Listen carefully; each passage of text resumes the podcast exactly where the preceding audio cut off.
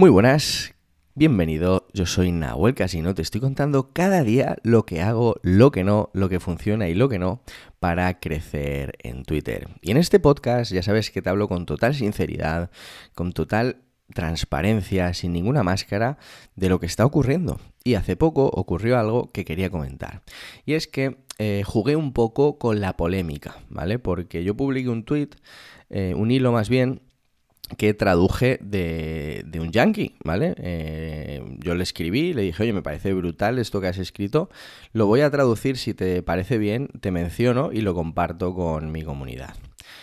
El tío me dijo que de puta madre, que adelante, que le parecía genial, no solo eso, sino que cuando lo publiqué lo retuiteó, me siguió y bueno, la verdad que fue una, un, buen, buen punto, ¿no? Siempre lo digo, hay que tener esa proactividad para escribir por DM y, abrir puertas. ¿Quién sabe lo que puede pasar con esta persona o con cualquier otra? Pero lo que te quiero decir es que luego hay muchos haters, ¿no? Hay mucha gente aburrida, hay mucha gente que odia, hay mucha gente que, que como no entiende por qué o cómo conseguir resultados que quiere y está empujando pero sin ninguna lógica, pues al final se frustra y a lo que se dedica es a hatear, ¿no?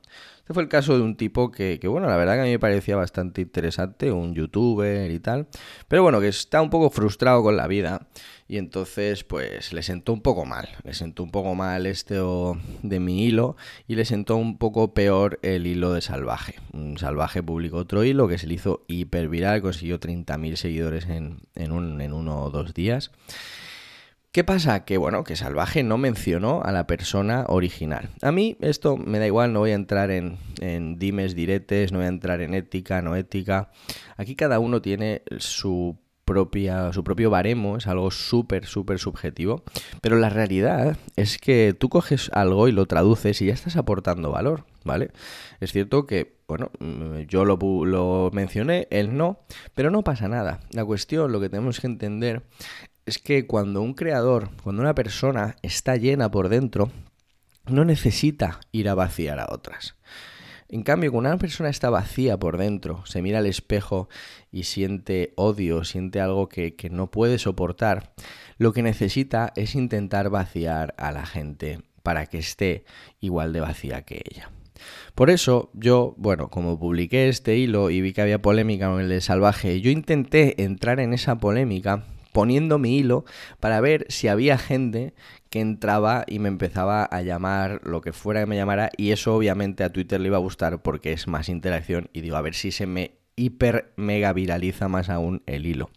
No fue así, porque yo como no entro en la, en la juerga de esa manera, no entro a insultar y tal, porque estoy tan lleno que no me puede vaciar nadie.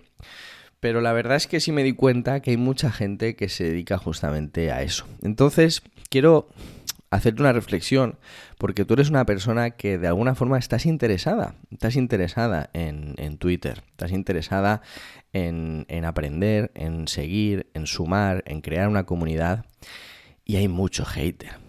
Y hay gente que, o sea, ya te digo, este youtuber tiene como 80.000 seguidores. O sea, imagínate, si realmente estuviera ganando suficiente dinero y no fuera un poco aburrido con su vida, no se dedicaría a grabar 5 o 6 vídeos para, para criticar a otra persona.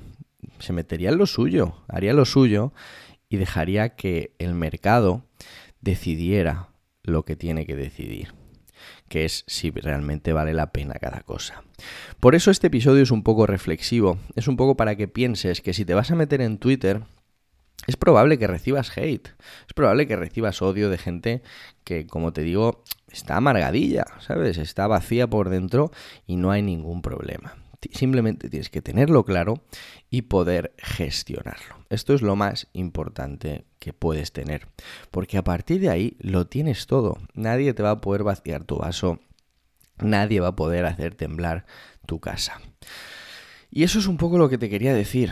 Un episodio a lo mejor un poco más reflexivo, sin menos trucos, sin menos... Pero al final también es algo muy importante, porque gestionar ese hate, ese aburrimiento de la gente que es capaz de grabarse seis vídeos criticando a otro y tal, el tiempo invertido, la atención, la frustración.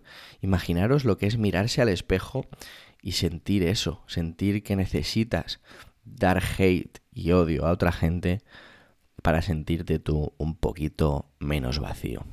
Así que nada, simplemente disfrutad del camino, ser conscientes de que siempre va a haber gente vacía que os intente vaciar, pero que vosotros estáis tan llenos que no os va a poder vaciar nadie. En fin, que me pongo un poco romántico, un poco sentimental.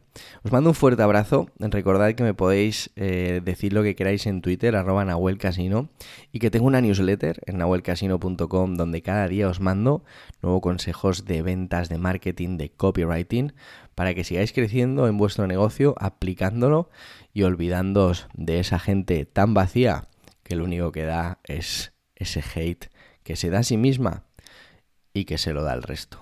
Un fuerte abrazo y nos escuchamos en el próximo episodio.